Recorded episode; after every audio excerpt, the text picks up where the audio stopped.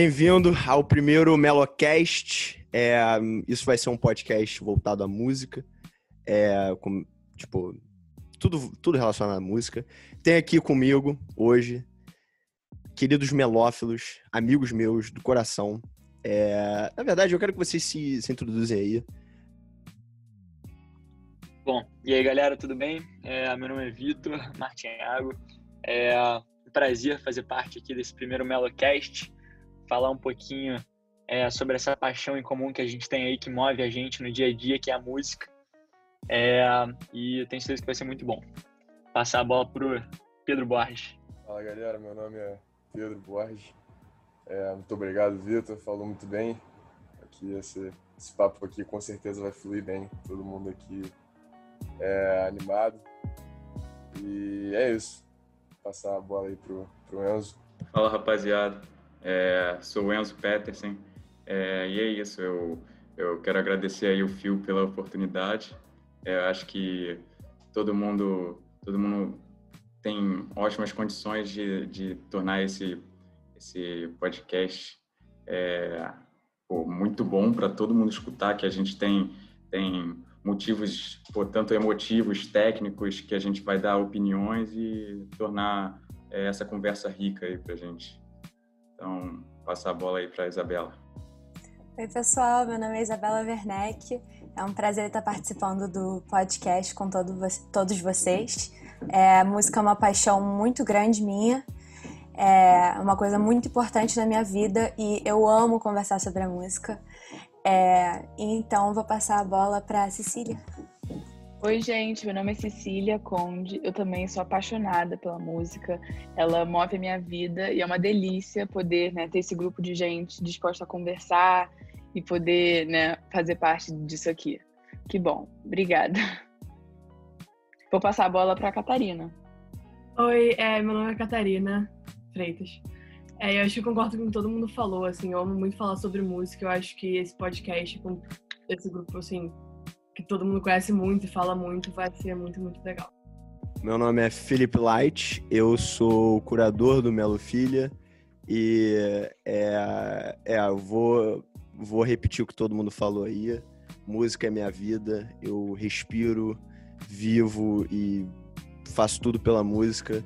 E é uma honra estar aqui com vocês hoje para a gente poder falar desses diria bíblias, né? Não são álbuns, né? Porque eu acho que eles transcenderam esse, esse status.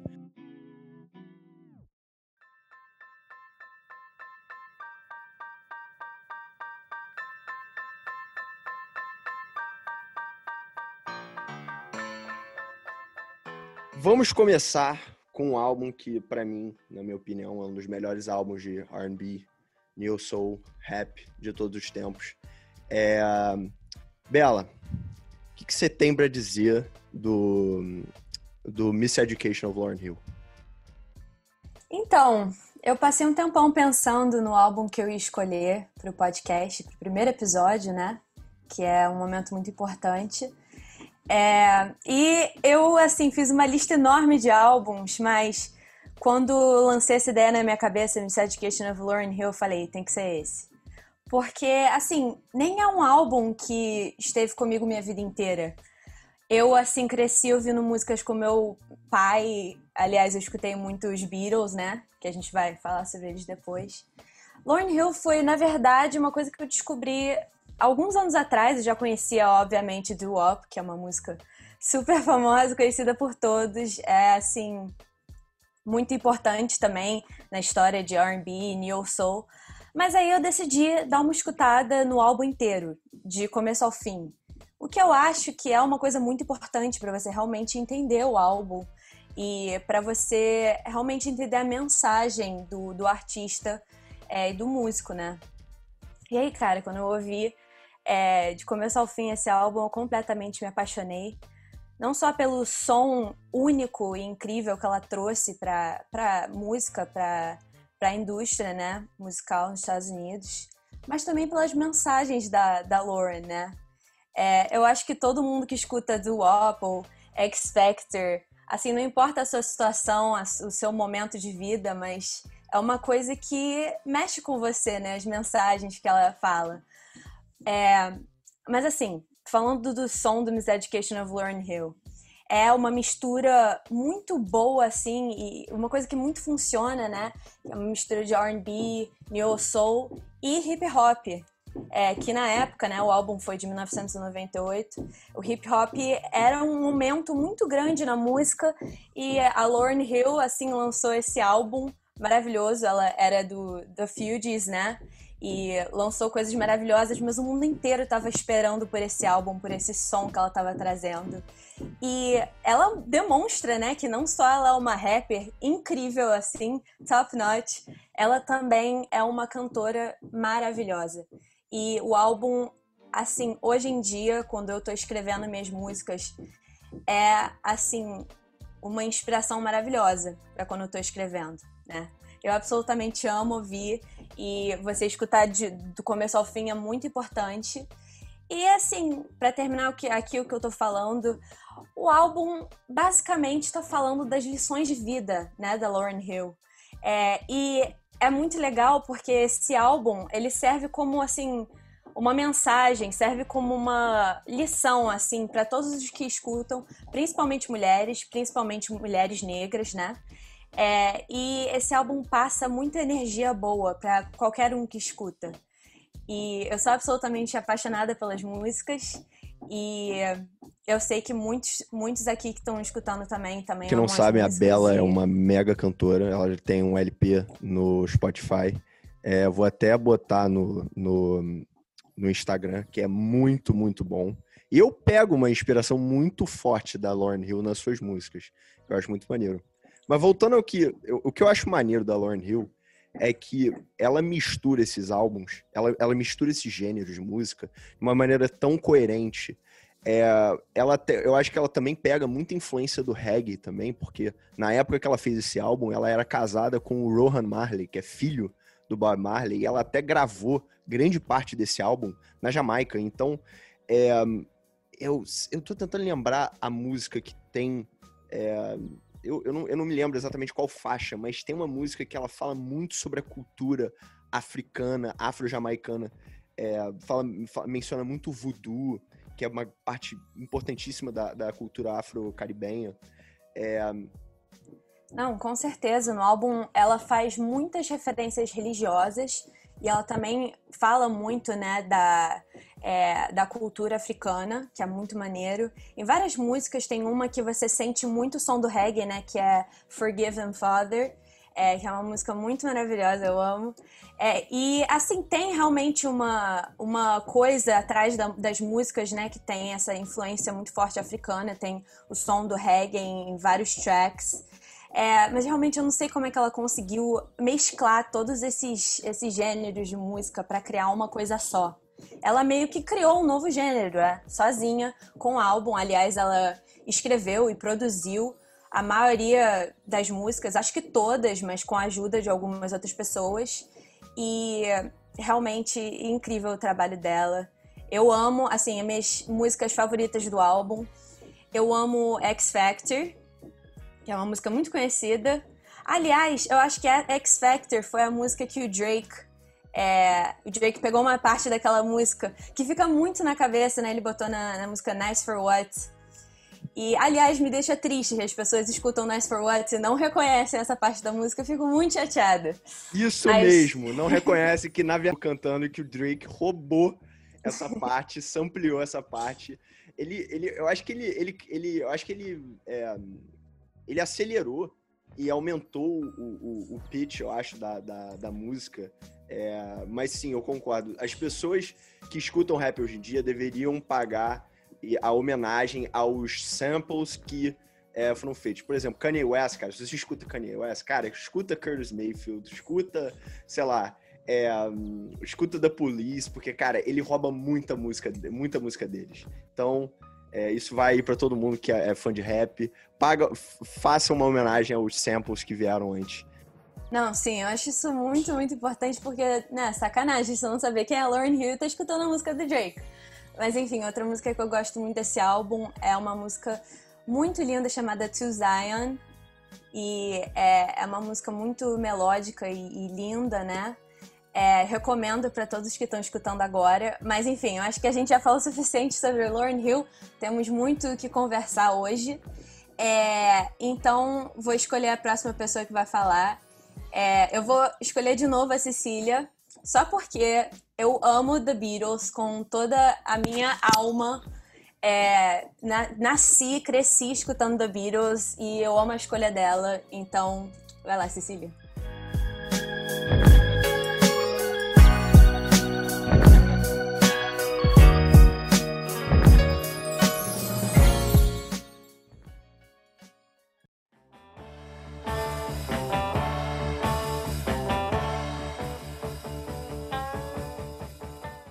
Então, gente, obrigada, Isabela. Acho o máximo é, a Lauren Hill. Acho tudo que você. Concordo com tudo que você disse. Acho que ela tem um talento assim de respeito aos gêneros que todos ficam intactos e assim perfeitamente integrados nesse álbum.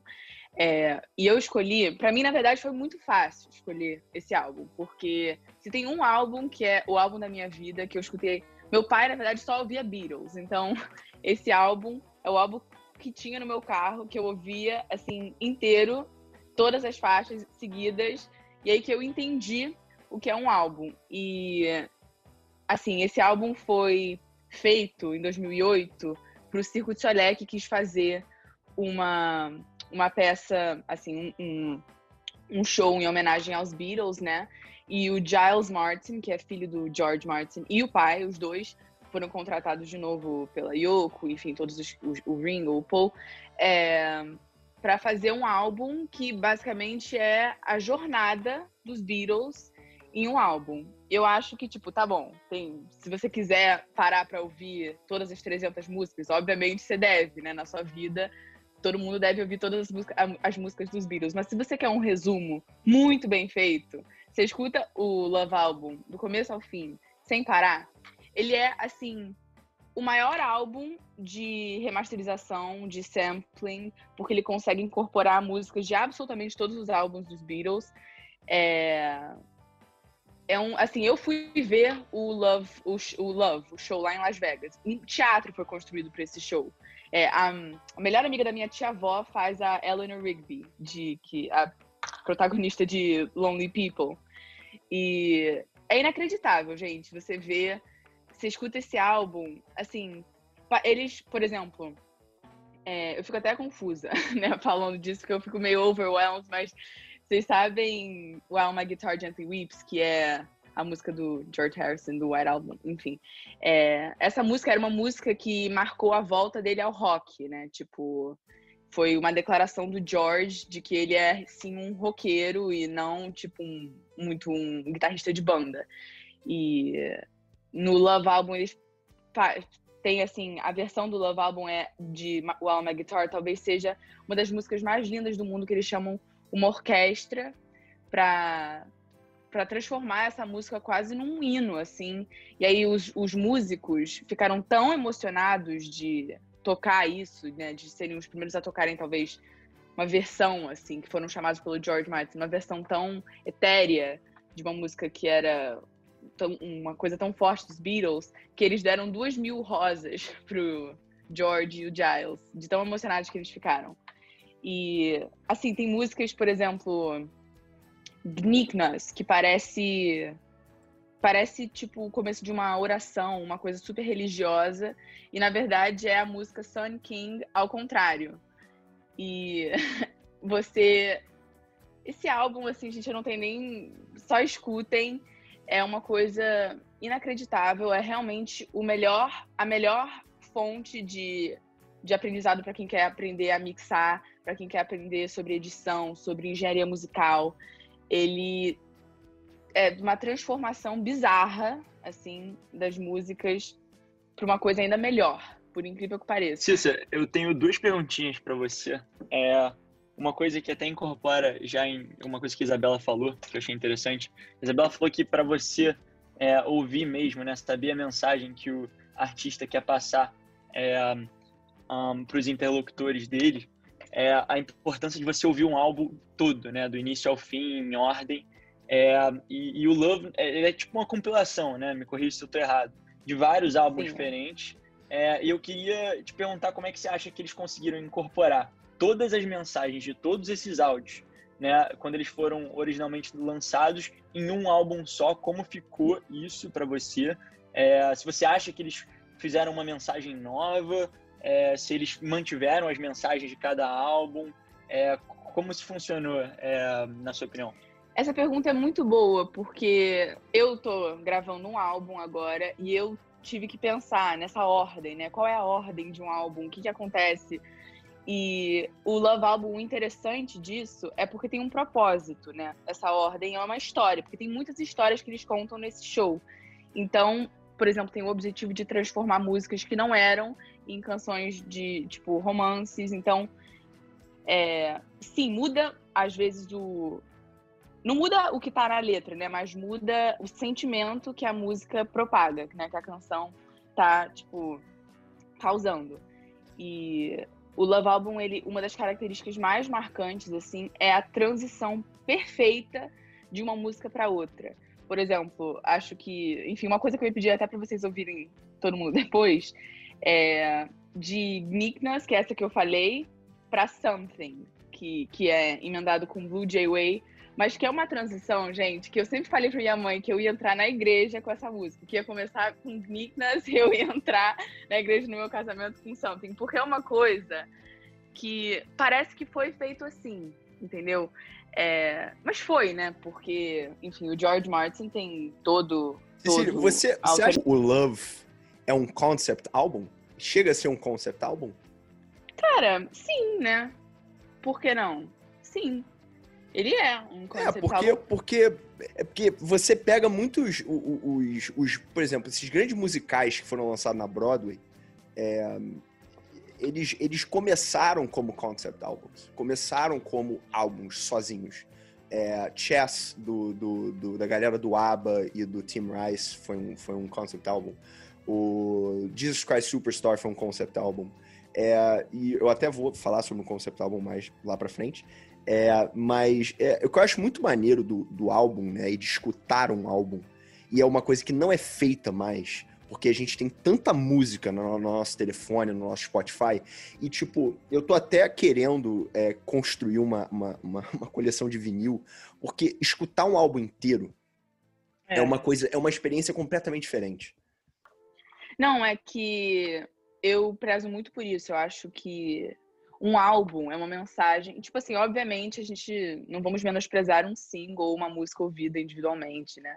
É, esporadicamente nada não muda, mas um álbum é tipo assim a alma de um artista, porque é um momento. O álbum ele se completa. Uma música ela não é completa sem as outras do álbum. Então, principalmente num álbum assim, é, concept, quando você falou que tudo tem um, um, um propósito maior, né? Tudo, tudo se junta para causar uma coisa maior. Eu acho que, assim, ouvir um álbum inteiro é, é uma coisa essencial. É feito para ser escutado. Né? Eu acho que eu, eu gosto de comparar álbuns com livros. Você não lê um livro por parágrafo. Você não lê, tipo, ah, beleza, eu vou ler um parágrafo, eu vou ler um capítulo disso, depois eu pego um capítulo de outro livro, depois eu pego um capítulo de outro livro.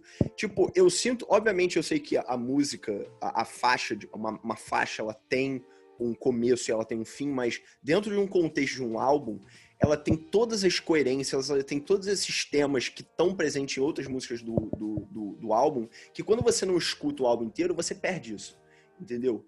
É, e eu senti, por exemplo, quando eu tava escutando, eu, eu nunca fui, eu vou ser muito sincero, eu nunca fui muito bizarramente fã dos Beatles, assim, eu nunca parei para escutar eles e eu, recente, eu acho que eu só comecei a escutar eles, tipo, assim, religiosamente, agora, é, eu comecei a escutar Revolver, comecei a escutar Berber Soul. Você, o que, eu, eu, o que eu gosto muito dos álbuns deles é que, tipo, os álbuns são muito diferentes, mas as mensagens são muito parecidas, são muito. É, eu, eu, peguei uma, uma, uma, vibe do Rubber Soul, obviamente tem uma, uma, uma, influência psicodélica absurda, que não tem em outros álbuns, né? Mas as mensagens são muito parecidas. É isso que eu acho maneiro, que por mais que eles criam um álbum completamente diferente, eles é, a, a, mensagem, o, o, core deles é ainda muito parecido. E eu acho que uma pessoa que não escuta o álbum inteiro, ela nunca vai pegar isso. Nunca vai entender isso. Porque, pô, ah, você conhece os Beatles? Ah, eu conheço as músicas, entendeu? Mas não conheço os álbuns. Então, galera, se você não escuta álbum, começa a escutar álbum. Cara, é muito bom.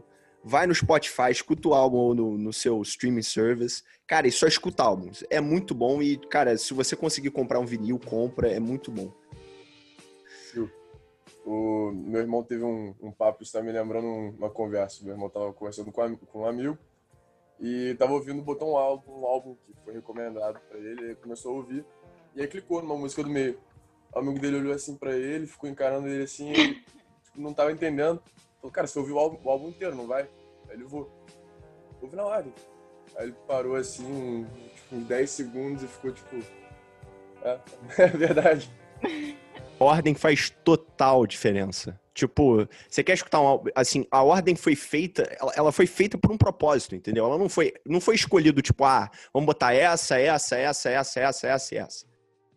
E muitas vezes a ordem é o que, tipo assim, é o que movimenta a produção musical e, tipo, os, os as, como é que fala? As motivações, né? E as, num álbum, por exemplo, ah, eu quero uma, uma continuação para essa música. Eu acho que esse momento do álbum, esse sentimento ainda não está completo. Eu preciso de mais uma coisa assim. Então eu acho que a ordem é tudo num, num álbum, né? Tipo.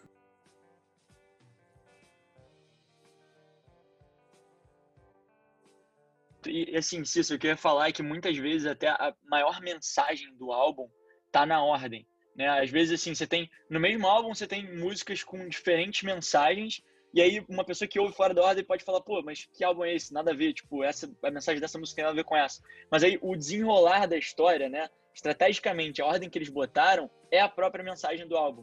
É, isso é muito maneiro. Eu vou até falar disso quando eu for falar sobre o meu álbum, que é, enfim, eu acho que na verdade isso vai ser um, um, tópico recorrente na conversa toda. Até assim, a gente está falando disso. Eu pensei em várias coisas do Dark Side of the Moon, enfim, é. É, o álbum do Fia, é, que tem várias coisas interessantes na ordem também próprio Rumors. Então, é, isso certamente vai, a gente vai voltar nesse assunto. Interessante, interessante. Eu queria falar, eu concordo com tudo que vocês estão falando. Eu adoro, assim, quando sai um álbum de uma pessoa que eu amo, eu faço questão de escutar de início ao fim. Eu amo fazer isso, eu acho super importante. Mas eu acho que isso está em decadência.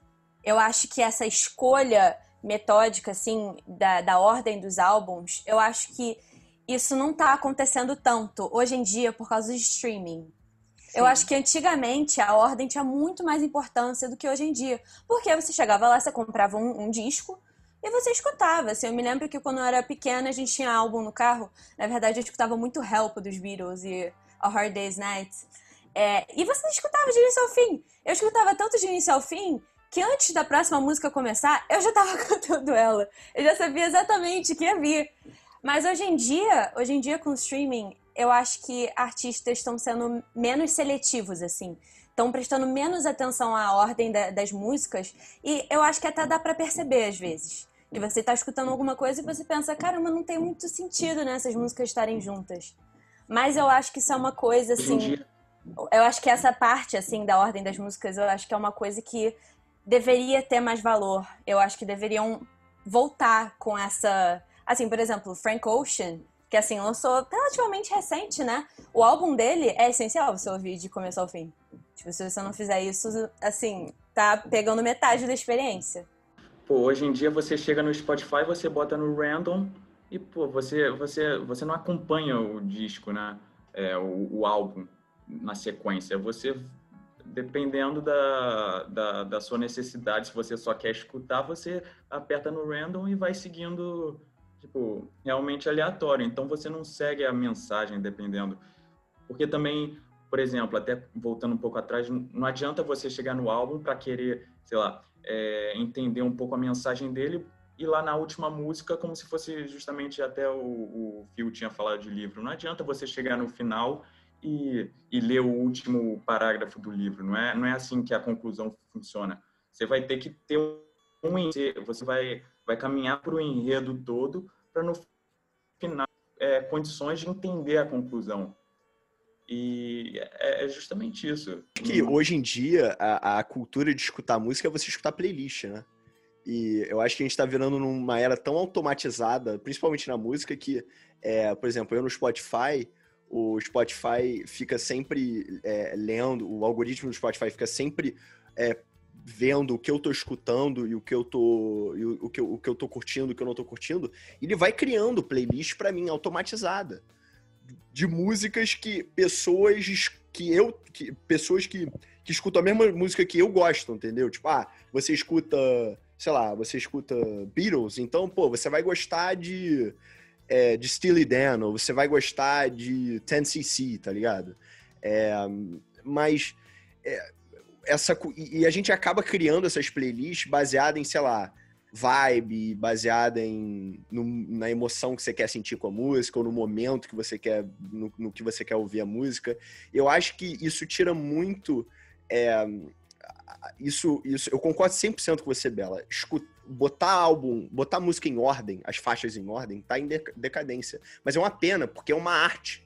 É uma, é uma mega arte, entendeu? Você saber listar todas as músicas numa ordem coerente que elas aonde elas fazem sentido, entendeu? E infelizmente está em decadência e eu diria que, pô, se você pegar esses álbuns que estão sendo lançados hoje em dia, as pessoas estão cagando pra, pra ordem. Então, tipo, cara, vamos lançar essa e depois vamos lançar essa e às vezes isso, tipo, uma pessoa que gosta de escutar álbum, ela vai escutar isso e vai atrapalhar a experiência. É, não, você dela. falou, tipo, do álbum que é muito importante escutar do início ao fim, eu acho que a estética do álbum é muito importante também, tipo, ver a capa e tudo isso. Eu acho que também tá perdendo um pouquinho, assim. Do tipo, tem que lançar na época, tipo, coisa assim. E o que você acabou. O que, você, o, que o Felipe falou também, tipo, de estar tá perdendo a ordem, acaba virando, tipo, uma playlist do mesmo artista, sabe? Às vezes mais do que um álbum. Tipo, às vezes, eu, às vezes eu sinto isso. Parece que você pegou as músicas do mesmo artista, botou numa playlist e, tipo, é um álbum, assim. Que, ele, que eles lançam, porque, tipo, não, não tem mais esse negócio da ordem, de você escutar do início ao fim, você, tipo, perceber ou, tipo, até escutar múltiplas vezes e você conseguir perceber, tipo, depois da décima vez que você escuta o álbum, alguma coisa nova que você não tinha percebido até por causa da ordem. Eu acho que isso tá, tipo, obviamente ainda tem, mas, tipo, tá perdendo. É, e desculpa voltar a falar do, dos Beatles, isso, não, isso é uma coincidência, mas eu vou falar do John Lennon do álbum Life with the Lions, que tem uma faixa que é dois minutos de silêncio. E, tipo assim, gente, obviamente esses dois minutos de silêncio foram feitos para um momento específico do álbum, quando o ouvinte, né, precisa respirar, precisa. É uma coisa muito, tipo, uma mensagem muito política, mas, assim, como tudo do John Lennon, mas. Eu, tipo, imagina ouvir isso fora de ordem. Você escuta a primeira música de repente dois minutos de silêncio. Entendeu? Tem coisas que realmente está em decadência, até porque a composição que girava em torno dessa ordem não, é a composição assim mainstream mais, né? Não é a composição que se escuta. Mas eu acho que muitos artistas ainda ainda prezam por isso, graças a Deus, né? Então, eu estava me perguntando se esse, se esse sistema, essa, essa é, perda não está sendo muito em decorrência também da forma como as músicas fazem sucesso hoje. É, não ficam famosas por um álbum, não ficam famosas pela forma é, como eles constroem a sequência de ideias, eles acabam ficando famosos por um hit. E aí, a partir disso, as pessoas começam a entrar é, mais no artista. É, alguém falou do Frank Ocean, tem um álbum, é, é o Blonde que estavam falando, não sei, é, que tem uma sequência de três músicas, que acho que é Siegfried, White Ferrari e mais alguma. É, é Blonde, é Blonde. Que matam todo mundo, tipo, todo mundo ouvindo fica super... É, quebrado com a sequência de músicas, porque é muito bem construído. Antigamente, é, era tudo vendido records, né? Você vendia um record. É exatamente isso que ele falou. Tipo, as pessoas compravam e, sabe, estavam ansiosas para pegar aquele record, levar para casa e ouvir o álbum inteiro. Hoje, pô, com Spotify, YouTube e tal, é tipo muito uma música só, faz um sucesso absurdo, muito rápido, toca na rádio, todo mundo começa a ouvir, é isso. É, mas agora uma coisa só, só pra gente finalizar isso. Porque a gente, a gente, nesse debate todo, a gente olhou muito só para um lado da moeda. É, que é tipo, ah, beleza, é ótimo você ouvir é, um álbum inteiro, é maravilhoso, porque você pega a história, pega a mensagem toda, e eu concordo muito com isso, inclusive falei é, a favor disso. Mas deixa eu fazer um devil's advocate aqui, porque eu acho que a gente está esquecendo o outro lado, que assim, Antigamente as pessoas não podiam misturar uma música atrás da outra de diferentes artistas, né? Elas tinham que. Porque, pô, pra você ouvir uma música de um artista e depois ouvir uma música da mesma vibe de outro artista, tinha que tirar o record, botar. Era uma trabalheira. Então elas eram meio que obrigadas. E isso fazia também com que os artistas né, é, fizessem um design de um álbum para isso. Hoje, você tem o poder e a tecnologia para ter essa diversidade maior, fazer uma playlist de diferentes artistas com uma mesma vibe e pô, passar uma road trip inteira ouvindo diversos por 100 artistas diferentes, uma música de cada um e combinando a vibe, indo de uma vibe para outra. Isso também é maravilhoso. Tipo, isso é incrível. Pô, às vezes eu saio de uma viagem de duas horas e eu ouvi uns 50 artistas diferentes, é, de diferentes países e de diferentes regiões e diferentes gêneros e um atrás do outro. Então a gente, a gente tem um poder maior de criar essa diversidade, de estar vibes diferentes e isso é maravilhoso também. Então, assim, só para deixar claro que, por mais que a gente defenda a sequência de um álbum, é, não dá para esquecer que pô, a tecnologia trouxe esse negócio muito maneiro pra gente, que é diversificar o que a gente ouve é uma coisa atrás da outra. vou te falar um negócio, se não fosse pelo se não fosse pela se não fosse pela decadência do da, da, da, da ordem de álbum, a gente não teria é, mashup no YouTube. Cara, os mashups que tem no YouTube, de tipo músicas que você acha que, tipo, caraca, não faz nenhum sentido, mas quando junta. Cara, eu escutei outro dia um, um mashup do de Adore You, do Harry Styles, e do da Say So, da Doja Cat. Cara, a música ficou muito melhor, cara. A música ficou maravilhosa. E, tipo, eu concordo 100%, cara. Obviamente, a gente não pode ficar aqui só falando, tipo assim, ah, meu Deus, Spotify estragou a música. Ah, não, tipo, não é isso. O Spotify tirou muitas das coisas que antigamente era maneiro, né? É, escutar a ordem de álbum e tal, mas, cara, ela trouxe muita coisa boa também.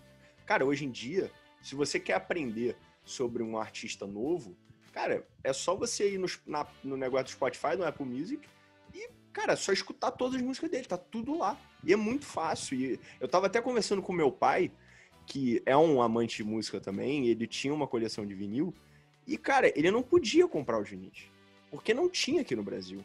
Os vinis que tinha aqui no Brasil eram os brasileiros. Aí tinha, sei lá, os vinis do Tim Maia, da Rita Lee, dessa galera. Mas, cara, ele queria comprar um vinil, sei lá, do George Benson. Ou, sei lá, aquele, aquele aquelas fitas cassete, né, que tinha dos anos 80, ele não conseguia porque que não vendia. Ele tinha que ir para Inglaterra, comprar lá e, e, e, Mas aqui no Brasil não tinha. E hoje em dia, a galera, qualquer pessoa, pode escutar qualquer música. Os, é, todos esses streaming services, eu acho que eles democratizaram a música, né? A venda e a compra da música.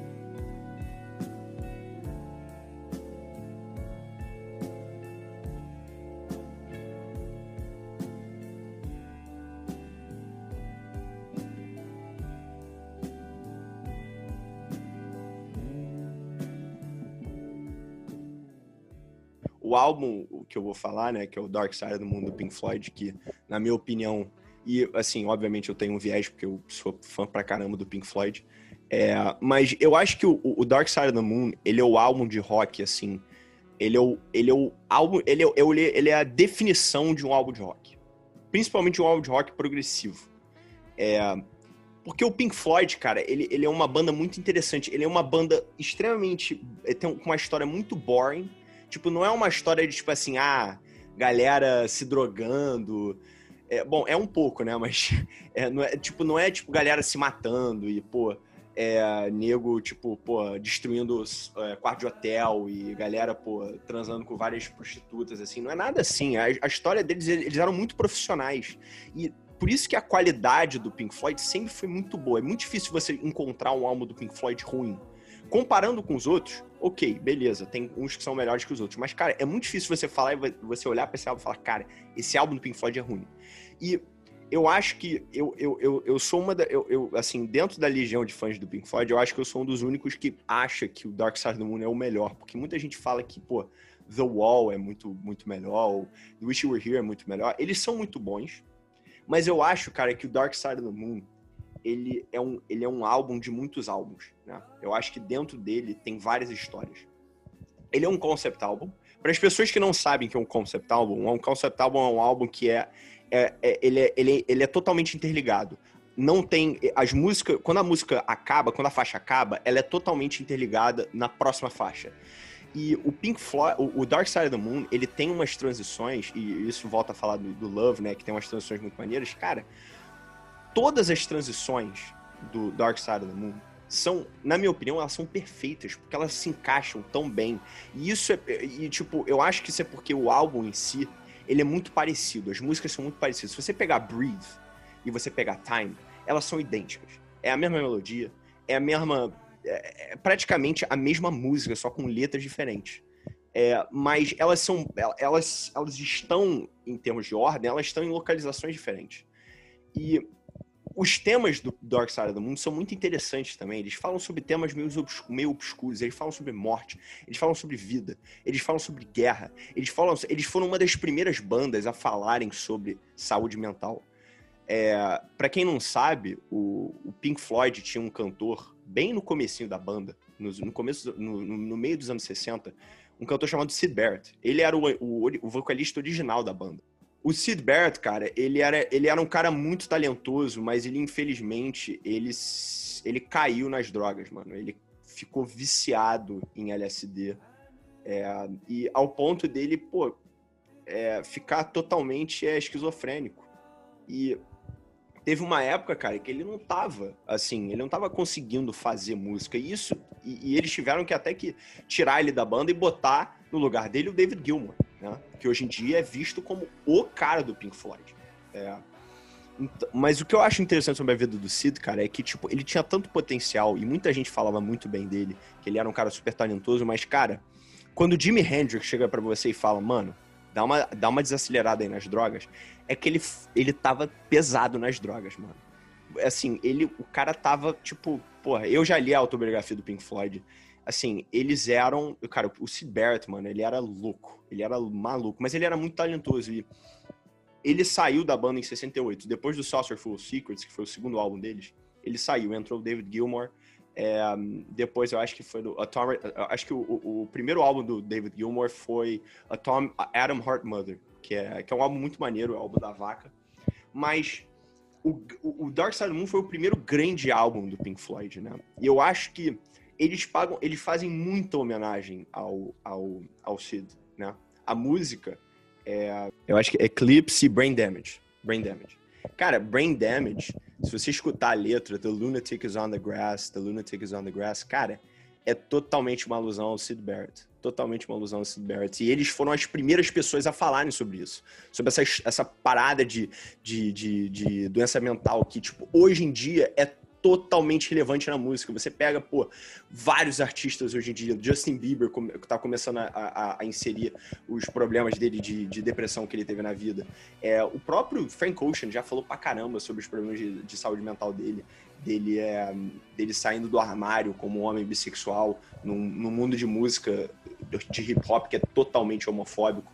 É, então, assim, cara, o Pink Floyd, para mim, o Dark Side of the Moon, ele foi muito pioneiro em várias coisas é, tanto em tema, tanto em música. Cara, galera, o cara que produziu o Dark Side Moon é nada mais nada menos que o Alan Parsons, cara. O Alan Parsons é o cara. Ele, tipo, ele tem a banda, o Alan Parsons Project, que é maravilhoso. E, tipo, ele produziu alguns álbuns do, dos Beatles também. É, era, pô, um. Tipo, era o produtor-chefe de uma, uma época no Abbey Road. Assim, ele é muito brabo.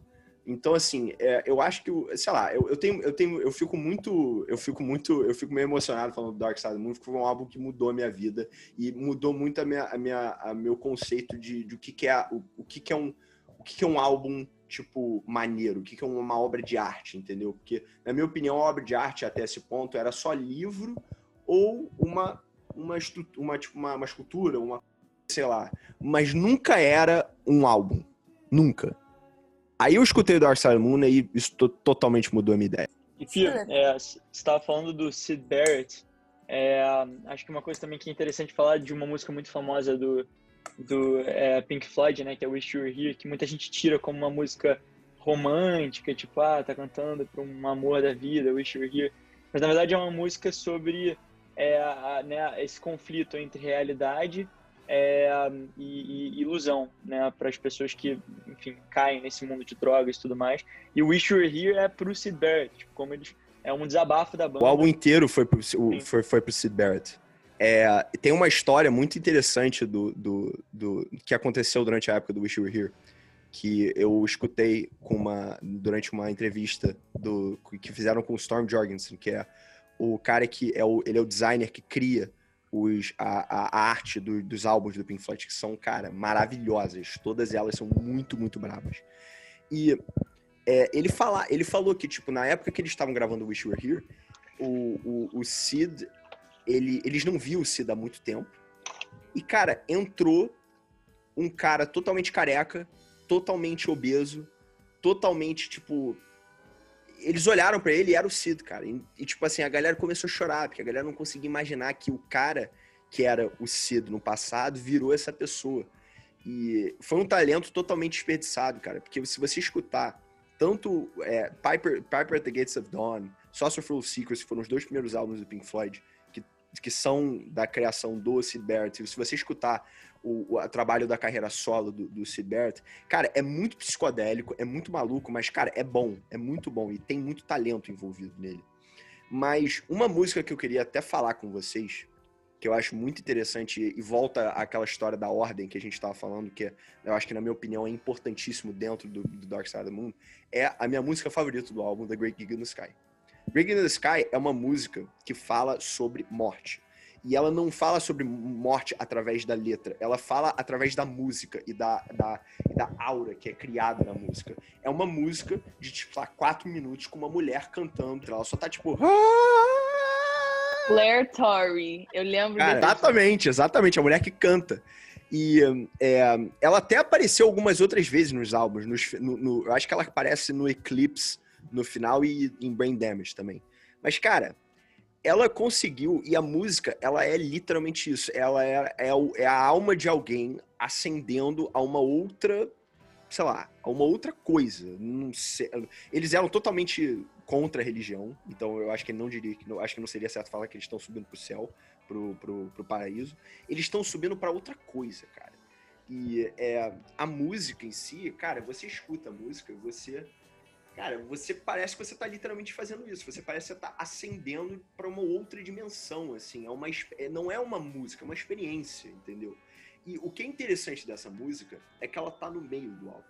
Então, os últimos isso cabe. É interessante você ter falado essa história do John Lennon ter botado dois, dois minutos de faixa branca no álbum, porque o Great King the Sky tem justamente isso.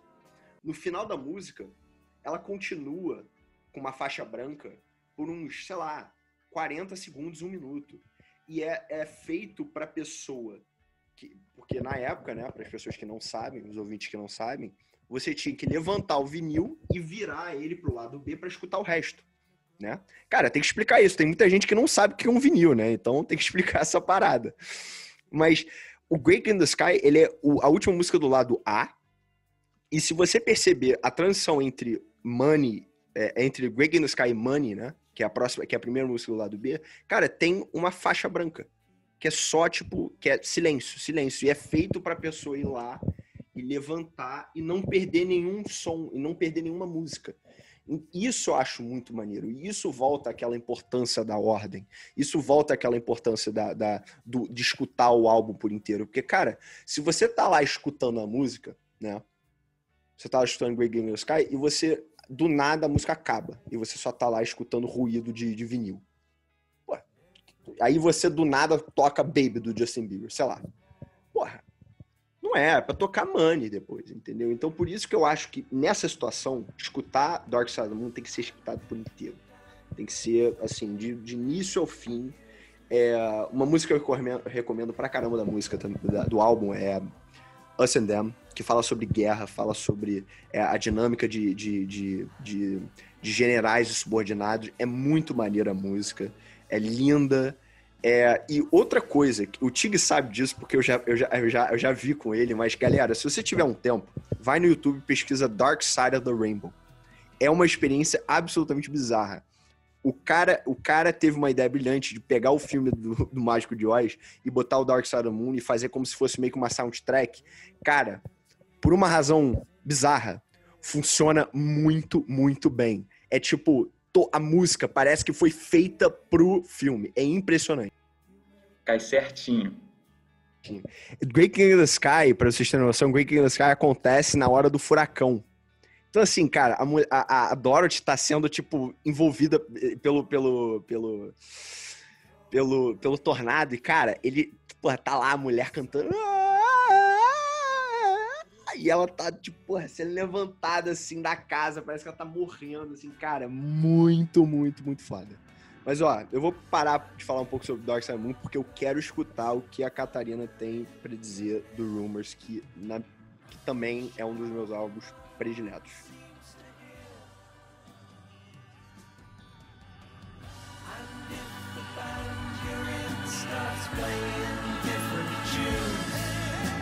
see you on the dark side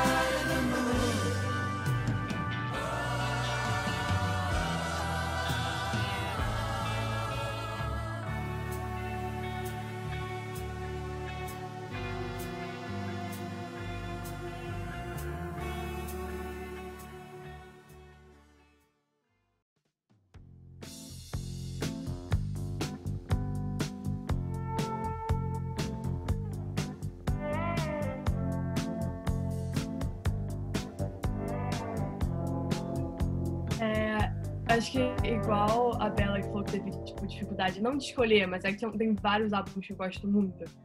Eu fiz uma lista, chegou no final, tava em dúvida entre The Rise and Fall of Ziggy Stardust, do Bowie e, e Rumors. Aí eu falei, ah, tipo, o que eu gosto mais, assim, é Rumors. Então eu vou falar porque eu acho que, assim, pra mim é um dos melhores álbuns que tem, assim. É, eu acho que ele, ele é muito legal porque, tipo, muito do que a gente falou da ordem e da história assim, ele foi feito num período tão, assim, tão complicado, né, da banda, porque tava os McVie se separando, o Buckingham da Stevie Nicks se separando. Aí, assim, teve muita, assim, muito conflito dentro do álbum, você consegue muito, perceber isso muito pelas músicas, assim, que elas meio que falam uma com a outra. Então você teve Dreams da Nick, que tem, tipo, uma, é uma vibe muito mais otimista, assim. E ao mesmo tempo tem Go Your Own Way, do Buckingham, que tem uma vibe muito mais tipo, pessimista. E logo depois ele falou, tipo, Never Going Back Again. Ele fez Never Going Back Again, escreveu, porque ele teve, tipo, um novo romance. E assim, é tipo, Been Down One Time, Been Down Two Times. Tipo, ele, ele meio que falando, pô, não tem como piorar, e piora, assim. Então, eu acho que as músicas em si falam muito, tipo, lá dentro. E até pelo nome, tem muita gente que fala que Verse, tipo, o nome veio, assim, de todos tipo, jornalistas falando, tipo, na época sobre a banda e, tipo, sobre tudo que tava acontecendo, mas ao mesmo tempo vem que o McVie falou é, que ele ouviu as músicas, ele falou, nossa, parece, tipo, um, um, um jornal de fofoca, assim, é uma música falando sobre, sobre essa pessoa e outra falando sobre outra, e, tipo, lá dentro. E, assim, você estava falando do lado, né, tipo, e da ordem, eu acho que é muito importante, porque você acaba o lado A com Songbird. Você começa o lado B com The Chain, que foi uma música que todos escreveram.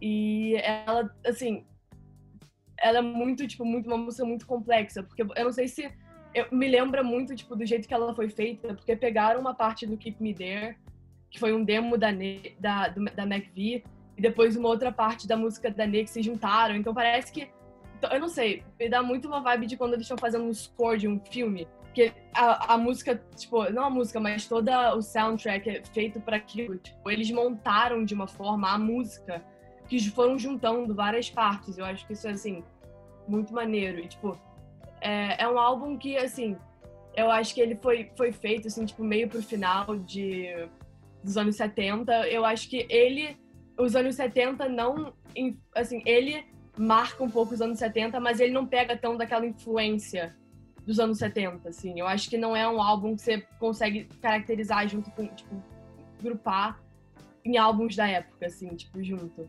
E até agora, porque Dreams acho que, tipo, viralizou no TikTok, alguma coisa assim, então tá todo mundo ouvindo. E ele tava, tipo, lá em cima, na Billboard, tipo, não sei, 40 anos, tipo, 50 anos depois, sabe, de ser lançado. Tipo, então é uma coisa. Não, é 40. Mas assim, é, acho isso muito bizarro, porque, tipo, você ouve a primeira vez, do início ao fim, ok, aí você ouve de novo, de novo, de novo.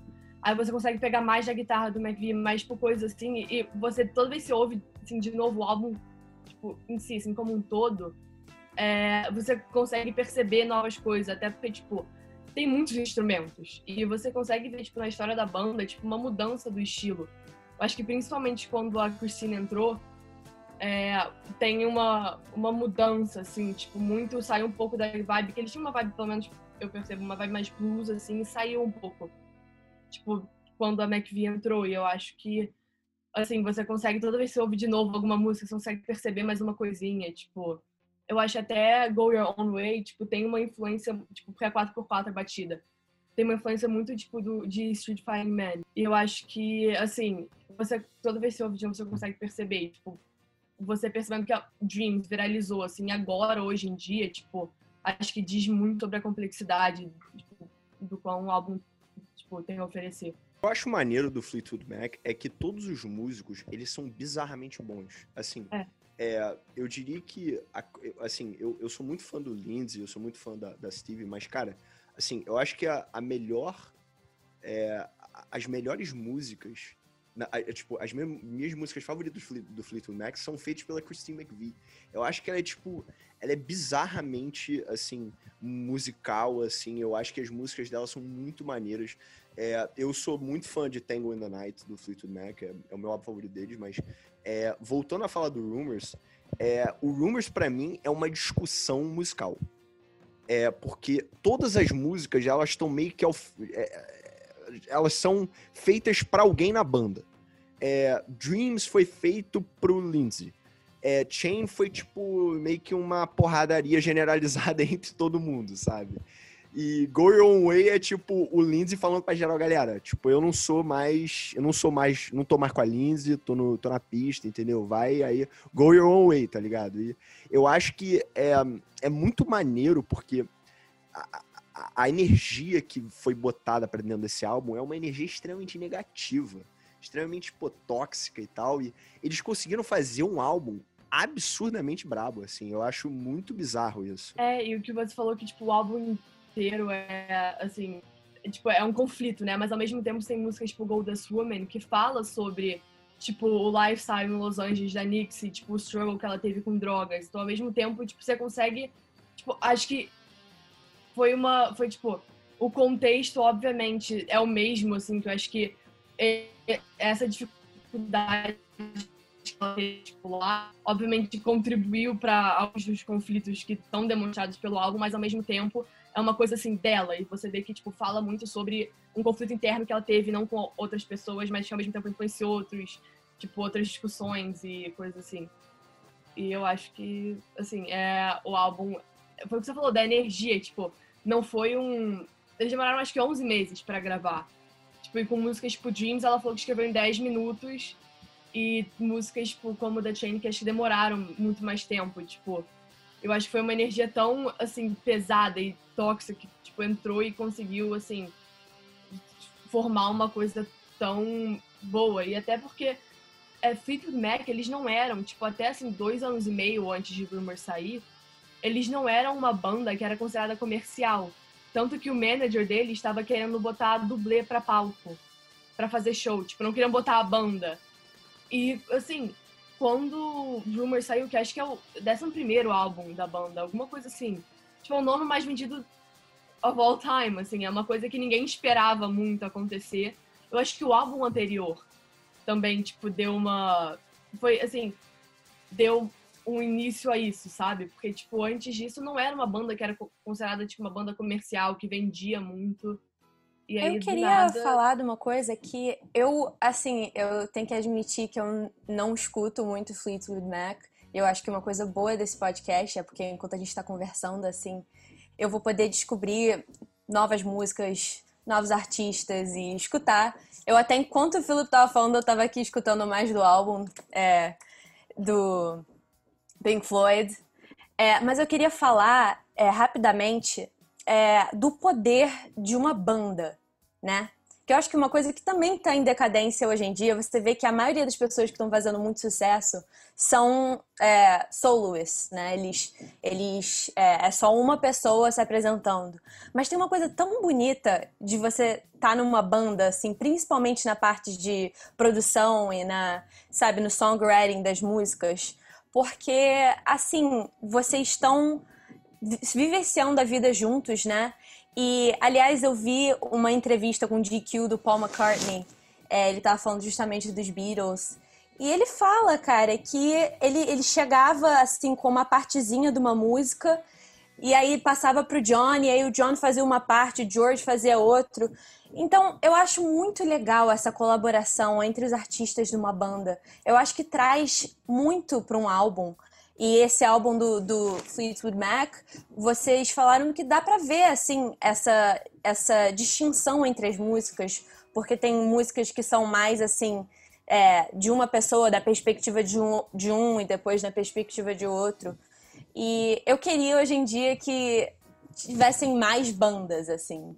Eu acho que a gente não deveria perder isso, sabe? Porque eu acho que eu acho que é uma coisa muito, muito maravilhosa, assim, a junção de, de músicos, não só para apresentar, mas também para fazer músicas. É verdade, Bela. E uma coisa que eu acho que, assim, que, como você disse que tá hoje em dia, né, o que faz mais sucesso são artistas solo. Eu acho que também tem muita gente por trás da, da, da cena que provavelmente até categorizaria uma, né, uma, uma banda, mas não é o que vende hoje, né? Eu acho que muitos artistas têm bandas, por exemplo, Harry Styles tem uma banda, mas ele é vendido como um artista solo, né? Que é uma coisa que eu acho interessante, assim. Porque ele escreve, ele canta e ele produz muito, mas ele tem, uma, assim, seus músicos fiéis, né? Sua banda. Acho muito interessante isso, ver, né? O que. Não sei por que isso é uma coisa mais comercial hoje. É mais fácil você tomar conta de uma pessoa do que é, e criar. Porque, assim, hoje em dia o que vende a, a música né, é a imagem do artista. É, então, hoje em dia, é, é, muito mais fácil você manage uma imagem do que uma imagem coletiva de, sei lá, quatro ou cinco pessoas juntos. E eu, o que eu acho maneiro do Fleetwood Mac, cara, é que uma, é uma banda que deu certo eu adoro Beatles, eu adoro Rolling Stones, eu adoro todas essas bandas, mas, cara, tem, eu, eu, eu conto no dedo as bandas que deram certo. Assim, que é onde as pessoas. As, todo mundo dentro da banda conseguiu incorporar tudo que eles queriam botar. Se você escutar o Fleetwood Mac, a, a Stevie Nicks, ela é a, a vocalista principal, mas, cara, ela não é a única vocalista. Tem muita música, é, pô, tem é, Making Love With You, is, é, aquela Making Love With You Is Fun, eu acho, que é do Rumors, que é cantada pela Christine McVie. É, Chain é totalmente cantada pelo, pelo Lindsey Buckingham, entendeu?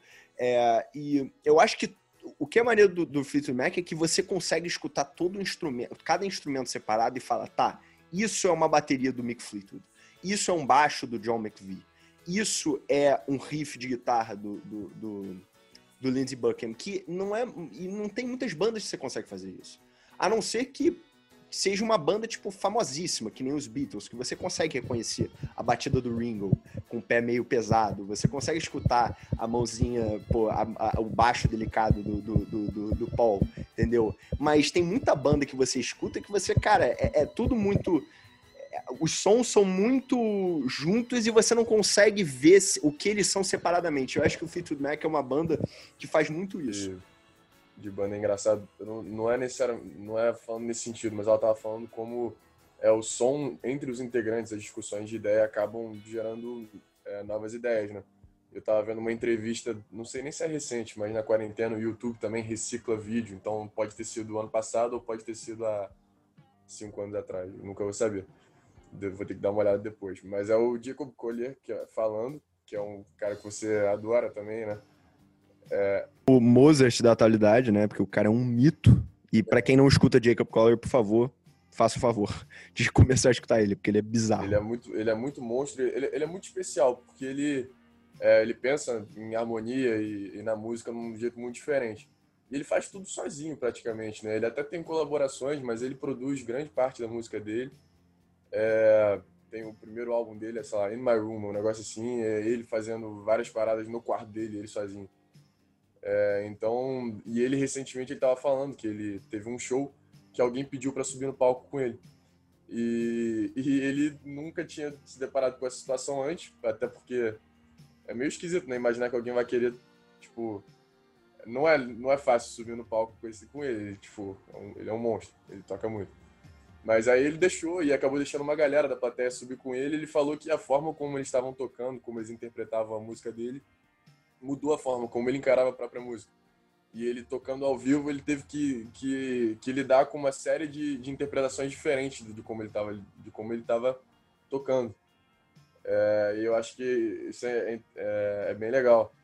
É, outra, outra história engraçada também, questões de banda que mudaram, com integrante novo entrando e, e, mudando a forma como, como as músicas eram feitas, é o Blink. Que o Travis Barker entrou no Blink, ele não, não era no início, e ele estava tendo uma, uma discussão com, com o vocalista, o, o guitarrista e, e, acho que era o Tom DeLongo, não tenho certeza. É, e ele tava falando, pô, as músicas são sempre as mesmas, assim, meio, meio aflito que, a, que ele tá, meio aflito com a, com a situação. E aí o, o Tom DeLongo falou pra ele, cara, faz diferente, você é o baterista, muda aí a sensação. E ele falou, posso? Pode. E aí ele começou a fazer o que ele queria, assim, e, e aí a banda começou também a, a, se alimentar dessa energia diferente e começaram a fazer um, músicas diferentes, músicas com um pique diferente. E isso foi bem importante para o crescimento da banda. O Blink não seria o Blink sem o, sem o, o Travis Barker, certamente. É, e, e é, é, chato que hoje, hoje a gente estava vendo que tem cada vez menos banda. Eu acho que são os session musicians, né? Que eles são contratados para fazer algo específico num CD, para fazer algo específico num, é, numa música. E às vezes é até interessante, porque você consegue puxar alguém que está mais focado num ramo diferente. É, você quer uma pegada mais diferente de gênero em determinada música, você chama um cara específico. É, isso é bem legal. Né? Sempre tem o um lado bom das coisas, mas também é meio, é meio né, chato pensar tipo, que você perde essa interação.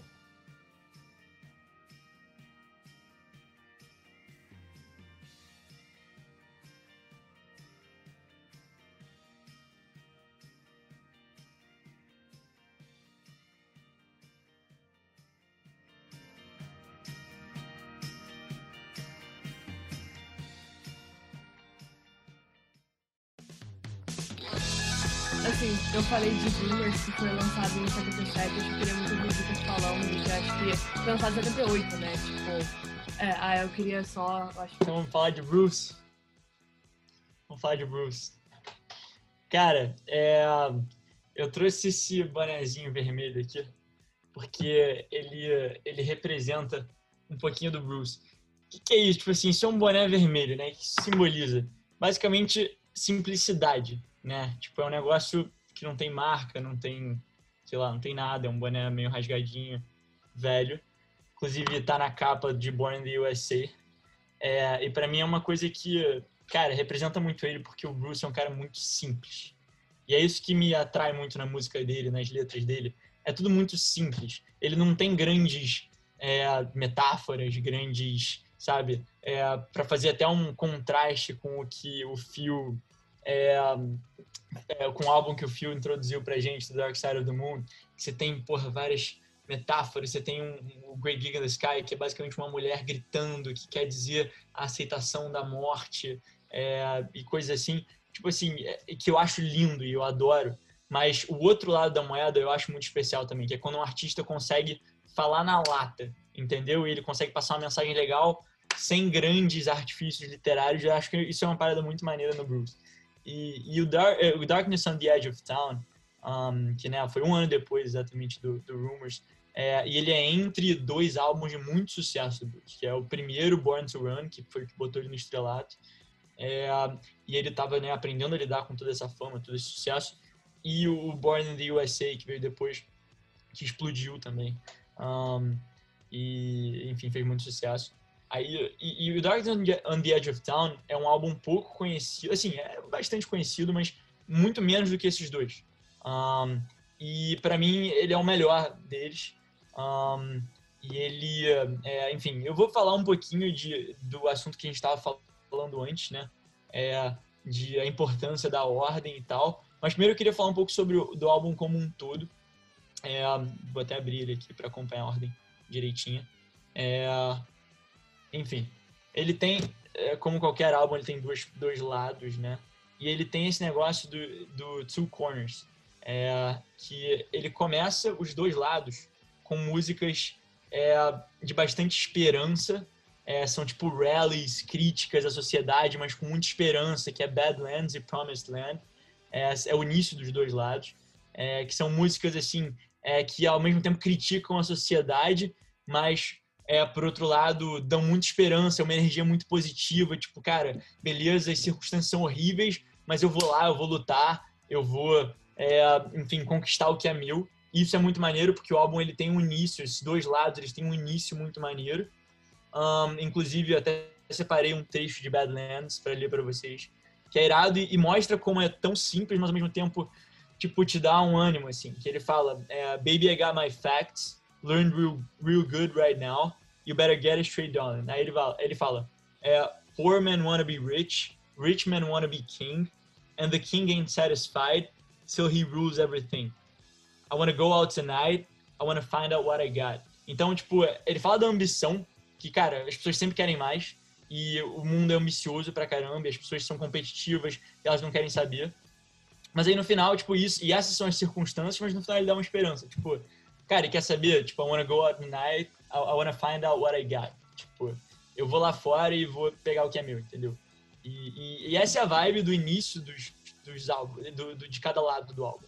Que é Badlands, essa é a primeira música do álbum, é, e Promised Land, que é a primeira música do segundo lado. Um, e para fazer um contraste com isso, né, como eu falei, Two Corners, o final é, de cada lado do álbum já é um pouco diferente. É, ele fala das, ele fala como essas bad circumstances, né? Enfim, essas, essas situações, esses problemas que tem na vida de todo mundo. E ele fala disso como vencendo um pouquinho as esperanças. O, né? Os problemas vencendo as esperanças, sendo maiores que as esperanças. Então são músicas um pouco mais pessimistas. Na verdade, eu nem diria pessimistas. Muita gente vê como músicas, a própria Darkness on the Edge of Town, que é a última música do álbum, que dá o um nome ao álbum. Todo mundo vê como uma música, como músicas pessimistas, né? Que você tem é, os problemas vencendo a esperança.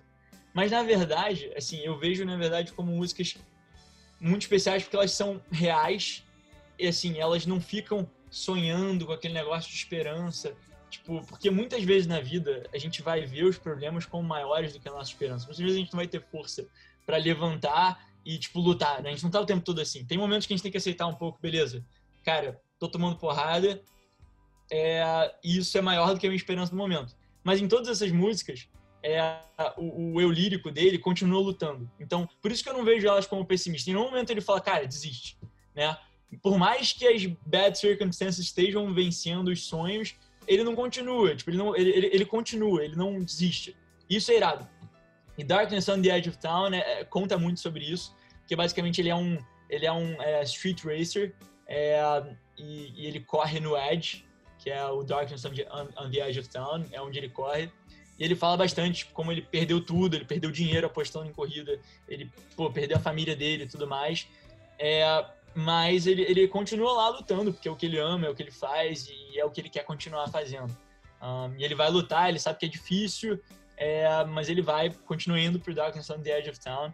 Um, então, cara, assim, Bruce, é, ele é muito simples, eu curto muito isso, é, porque ele não, sabe, ele fala, ele joga na lata, ele fala, cara, tem problema aí.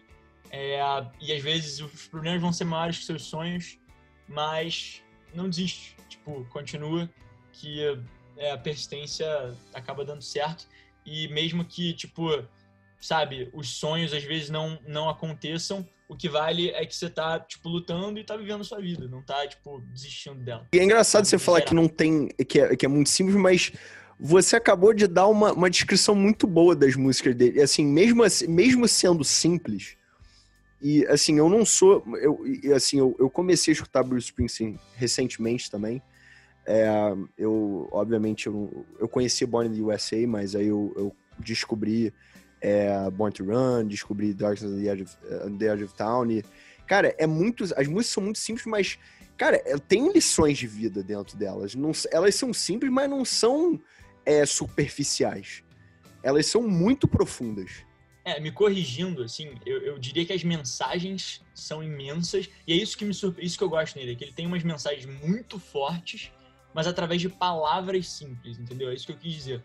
É, os artifícios que ele usa, as palavras, é, é, os, os, temas, são temas simples, do dia a dia e de, tipo, é normal para todo mundo. É, agora, as palavras, assim, as histórias e, e enfim, é, as histórias nas letras que são geralmente mais simples, entendeu? É, os artifícios que eu digo. Isso é maneiro. Uma, assim, para usar talvez uma, uma, uma frase de uma outra música dele, que é The River, é, do álbum River também, é, que ele fala. É, e assim, muita gente também vê isso como um negócio pessimista, mas eu vejo como é, também algo realista e legal, porque ele encara a maneira como são as coisas. Ele fala, é, e essa é uma frase muito famosa dele. É, is a dream a lie if it don't come true, or is it something worse that drags you down to the river, even though the river is dry? Então, assim, é profundo, sabe? A mensagem é muito profunda e complexa porque, pô, o sonho é uma é, é uma mentira, é, ou será que é algo pior que fica tipo te iludindo e te levando para um lugar que você acha que você vai conseguir as coisas, mas quando você não vai. Então ele, ele, ele encara o sonho de uma maneira muito diferente do que outros artistas encaram. Ele não vê o sonho como esse, esse negócio romântico que vai acontecer, ah, siga seus sonhos. Tipo, ele encara como uma coisa que às vezes não vai dar certo. E, e essa é a realidade. Muitas vezes alguns sonhos que você tem, eles, por mais que você persista, eles não dão certo. É, mas ele fala muito sobre a importância de você continuar lutando. E como às vezes só de você lutar para conseguir um sonho, isso vai te dar outras oportunidades e vai te lugar, levar a lugares que você não espera. Isso é maneiro. Isso tá no Dark on the Edge of Town também, é um tema recorrente dele. Em Eu queria comentar, é, você tá falando, né, que, a, que as músicas são simples, né? É, a harmonia das músicas são simples, mas que a mensagem é complexa e profunda. E eu acho que essa é uma combinação muito boa. E você vê outros artistas fazendo esse tipo de coisa, porque quando a harmonia é simples e straightforward, né? É, torna a mensagem das músicas mais é, acessível às pessoas, entendeu? Não é uma coisa assim complicada de se entender, é fácil de conectar com essas músicas e a simplicidade a harmônica ela ajuda. É verdade, isso. eu acho que quanto menos avant-garde, né, o som de um, de um, de um, o som de, um, de uma música, mais acessível. Isso é muito assim por exemplo, Simon e Garfunkel, às vezes não é nem não é nem a harmonia que a Isabela estava se referindo, porque a harmonia deles é complicada, mas o som é simples, né? É cru, é acústico, é... enfim, mas a mensagem é tão poderosa, eu acho que realmente isso é uma coisa muito muito importante.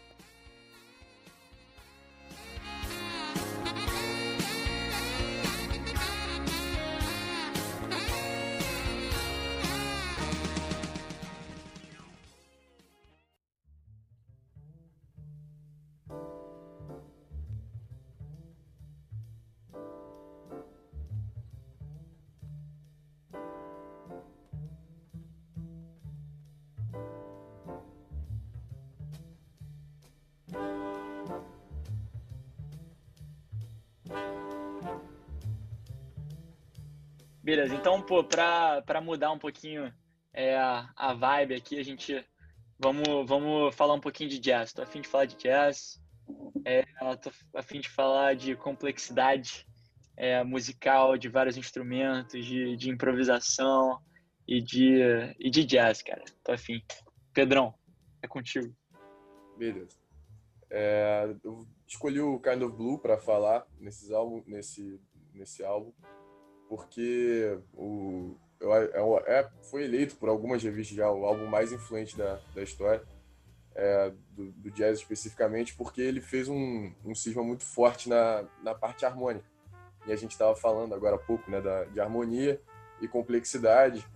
E, e, o Kind of Blue foi um álbum que surgiu, é, que inaugurou um, um, estilo de música chamado modal jazz, que é o, é o, o jazz modal.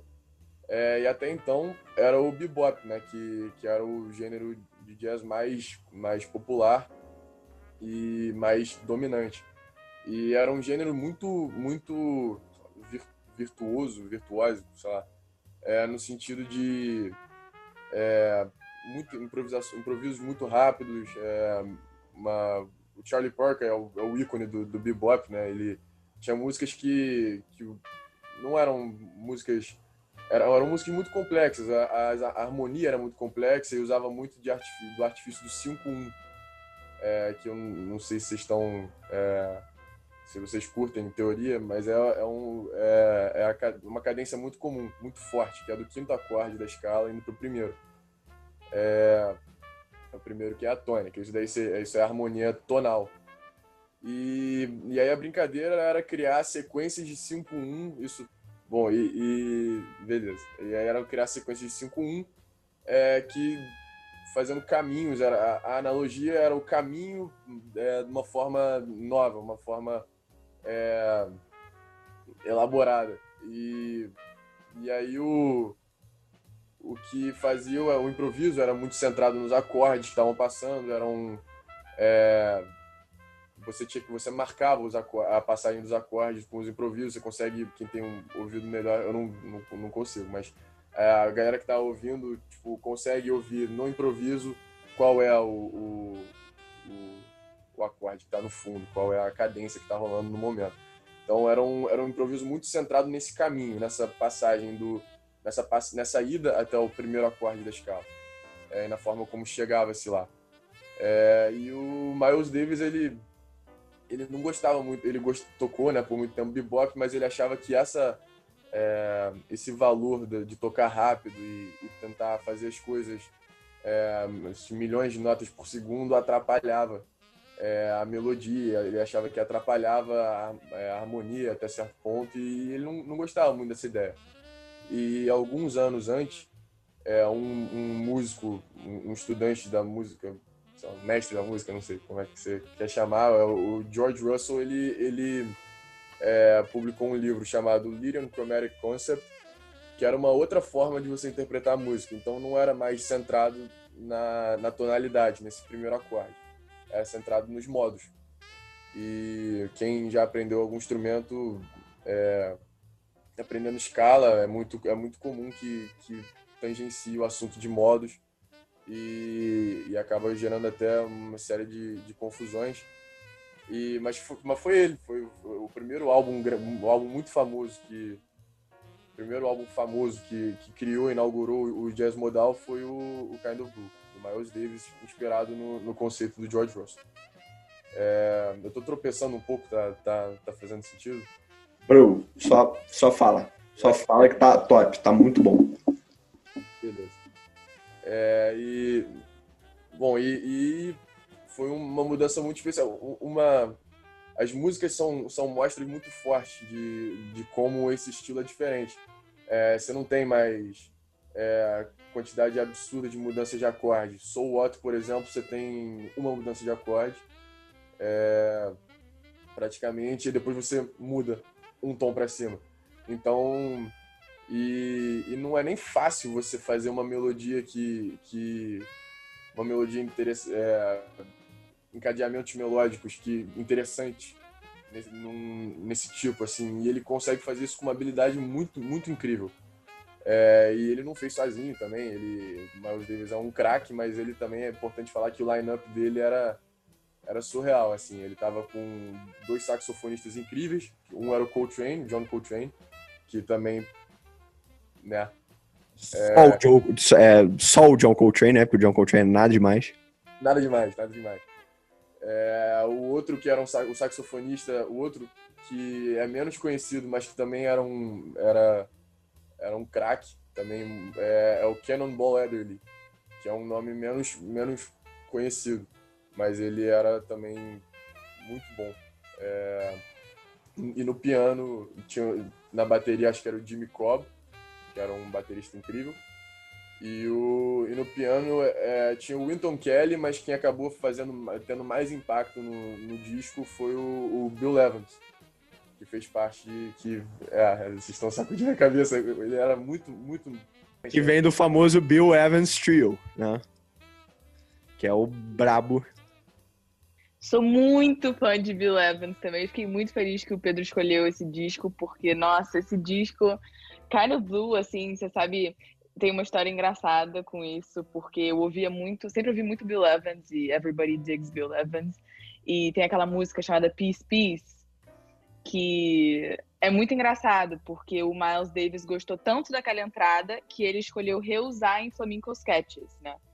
E essa entrada, eu ficava, tipo assim, indignada. Eu falava, gente, mas ele copiou, não sei o quê. E aí, até eu parar pra pesquisar sobre Kind of Blue, que eu entendi que ele chamou o Bill Evans pra compor com ele e ele pediu pra reusar aquela entrada, aquela introdução. Nossa, esse álbum é inacreditável.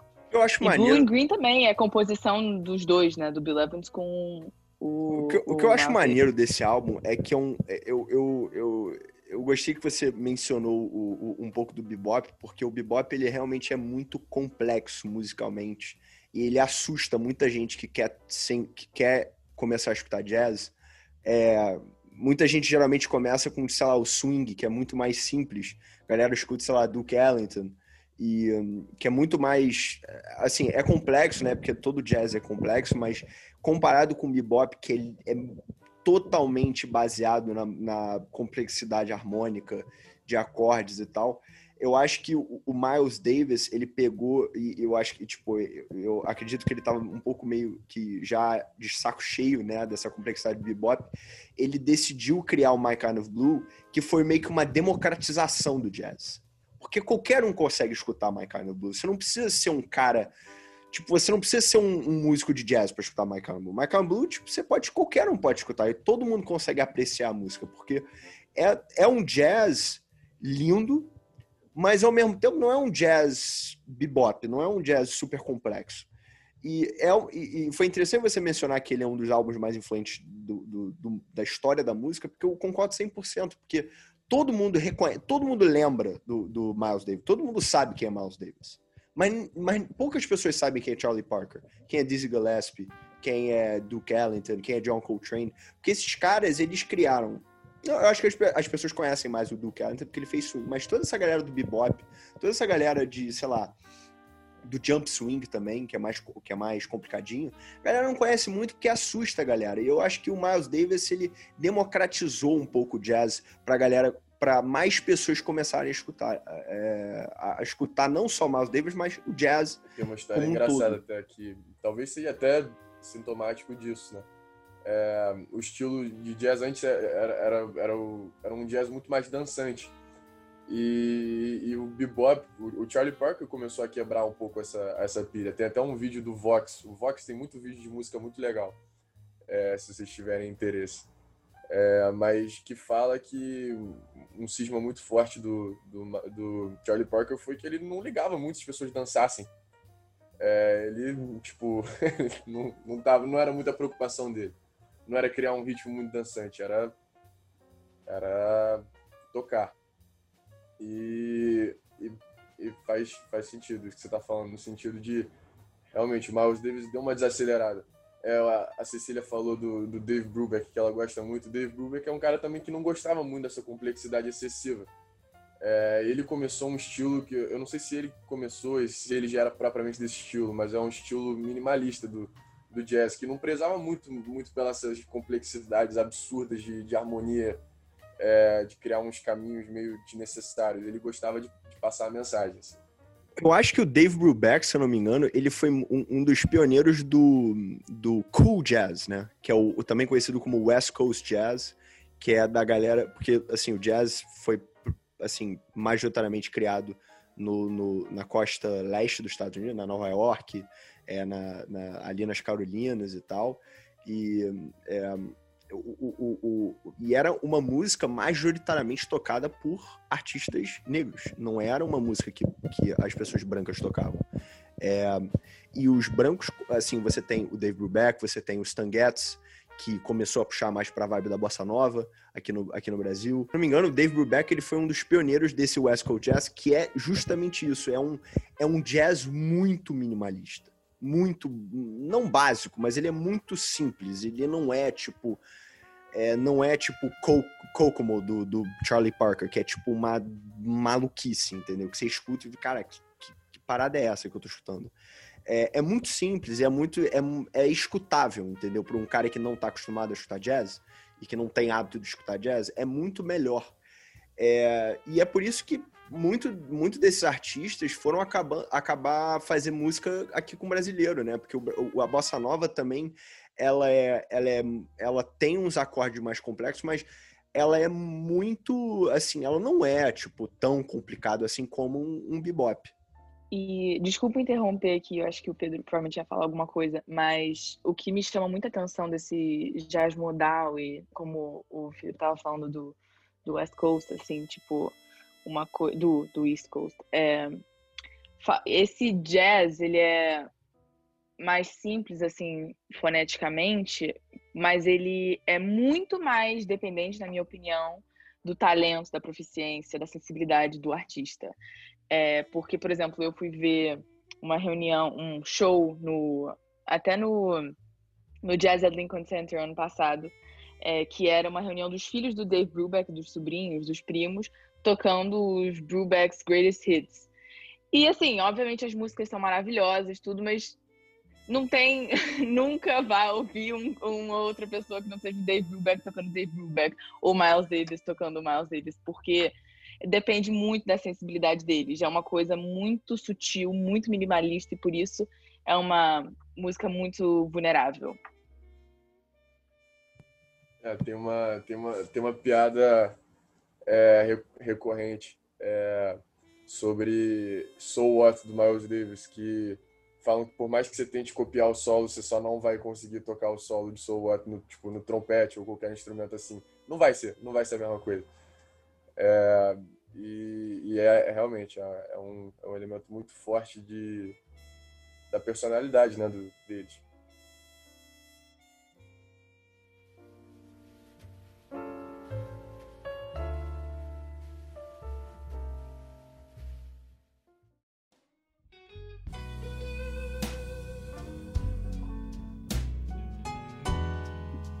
Passar aqui para um álbum que é muito. Pô, fa falar de jazz não tem como não falar de blues. É, então vai ser muito especial falar desse álbum aí que realmente tem duas das maiores personalidades da, da história do gênero. Então fala aí, Enzo. Então agora vamos falar de blues. Eu, eu trouxe para cá é, o álbum Riding with the King, do Eric Clapton com B.B. King é, justamente de, do ano de 2000, bem recente é, relativamente para o gênero, né? É, e, e, esse álbum foi o primeiro trabalho colaborativo a vencer o Grammy de melhor álbum de blues tradicional. É, a minha história até esse álbum começa porque meu pai sempre foi, foi um amante do blues, então desde pequeno eu fui tendo um contato por influência dele é, com esse estilo musical. É, seja quando a gente botava no carro, ia aquele road trip, ele botava um disco é, de blues, é, ou também em casa a gente, é, pelo YouTube, ele botava jams de guitarra, é, algumas apresentações. É, e, e, justamente ele, o meu pai é de é de 62, então é, é, os principais nomes que eu acabei conhecendo por parte dele foram da, da, é, da geração do blues de, é, pós anos 50, como, por exemplo, Buddy, Buddy Guy, é, Robert Cray, os irmãos Vaughan, é, Muddy Waters, J.J. Cale, é, mas principalmente o Eric Clapton, que é o favorito dele, meu pai, e o B.B. King, que esse, pô, nem precisa falar, já, já é o, o, o rei do blues. É, e, e aí, a partir disso, eu já ter conhecido, já tendo uma base, por meu pai ter passado meio que essa herança para mim, é, eu, mais recentemente, um pouco mais velho, acabei, por si só, já entrando um pouco mais nesse mundo e pesquisando um pouco mais. E aí eu fui conhecer justamente esse álbum, Riding with the King, é, do Eric Clapton com B.B. King. É, justamente os dois, os dois maiores responsáveis pela base do que meu pai tinha me passado. É, e é, como é um álbum de 2000 e, e tem grande parte é, das faixas sendo reedições de, de clássicos dos anos 50 e 60, como Ten Long Years, Three O'Clock Blues, é, Key to the Highway, é, isso acaba sendo nostálgico para mim, porque eu acabo escutando certas músicas que eu relembro é, justamente o meu pai me, me introduzindo, introduzindo nesse meio é, por dois é, gênios que a gente que a gente sempre idolatrou. É, e ainda mais justamente por ele ser de um, do ano 2000 que eu nasci então uma parada bem mais recente que ele que meu pai acompanhava desde pequeno e que eu é, consegui ter um pouco mais perto de mim. É, aí dessa forma, é, esse álbum em questão, é, principalmente é, nostálgico para mim, emotivo, óbvio que tem sua parte técnica também. É, o, o, Eric Clapton e o B.B. King eles já se admiravam muito um ao outro, mas eles tinham feito uma apresentação juntos em Nova York é, não lembro em que ano é, é, especificamente, mas acabou que o primeiro trabalho colaborativo deles dois foi justamente com esse álbum. Eles até tinham gravado juntos é, uma, uma, uma, música para um álbum é, do, B.B. King, muito bom, aliás, o Deuces Wild, Wild é, que é o Rock Me Baby, a faixa Rock Me Baby. É, então, justamente, é, eu, eu acabei conhecendo sozinho esse álbum, mas pô, quando eu vi esses dois grandes nomes que meu pai tinha me apresentado cantando é, músicas que me lembravam justamente isso, eu, eu acabei já, já, já me ganhou, né? E até uma coisa muito interessante é que ano passado, como o, o álbum completou 20 anos, é, foi lançado uma, uma edição uma edição comemorativa de 20 anos do álbum com mais duas faixas, com mais duas músicas, Rolling and Tumbling e Let Me Love You. acho maneiro do, do, tanto, tanto desse álbum é que é, tem poucos álbuns que são álbuns colaborativos que, na minha opinião, tipo, geralmente quando é um álbum colaborativo, tem um cara que é tipo o brabo e tem geralmente o cara que é tão brabo, mas tipo, sei lá, ele não é igualmente brabo. E eu, eu, eu acho que o, o, outro álbum que me lembrou isso foi muito John Coltrane e Duke Ellington, né? Que são dois gigantes da, do jazz. Fizeram um álbum muito bom juntos, colaborativo. E o assim, não tem como. Eu, eu, o que eu, eu, achei maneiro é que você tem essa, esse lado mais pessoal é, com não só esse álbum, não só com o B.B. King, mas com o blues em geral que hum, você tem e trouxe isso pro seu. Você pegou isso do seu pai. E, cara, assim, é, eu acho que podemos dizer, eu acho que todos nós podemos dizer que a gente deve muito, é, muito crédito a eles por terem dado a gente uma educação musical absurda. Porque, pô, essa galera não é da, da nossa época. Assim, o Eric Clapton, o Eric Clapton, assim, é, o Eric Clapton bombou nos anos 60, entendeu? Lá quando ele era parte do Cream, Aí ele começou a fazer, fazer parte do, do Derek and the Dominos.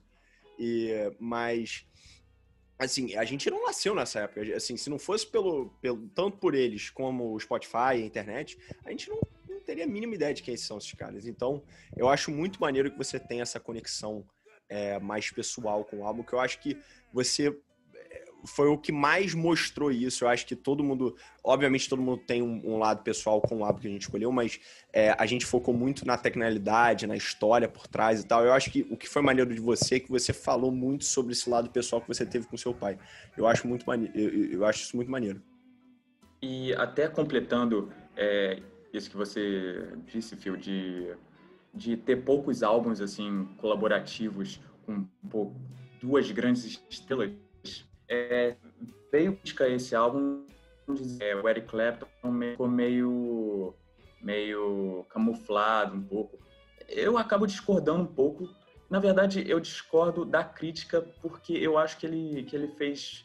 Ele, obviamente, é, apareceu, eu acho que ele apareceu num, num, num, tom bom, mas eu acho que a parte que ele, que ele também quis ser um pouco o, o, o segundo, ficar no segundo plano, justamente para porque ele queria servir como apoio para levantar mais ainda o B.B. King, pô. Justamente é, a própria, o próprio nome do, do álbum já diz Riding with the King.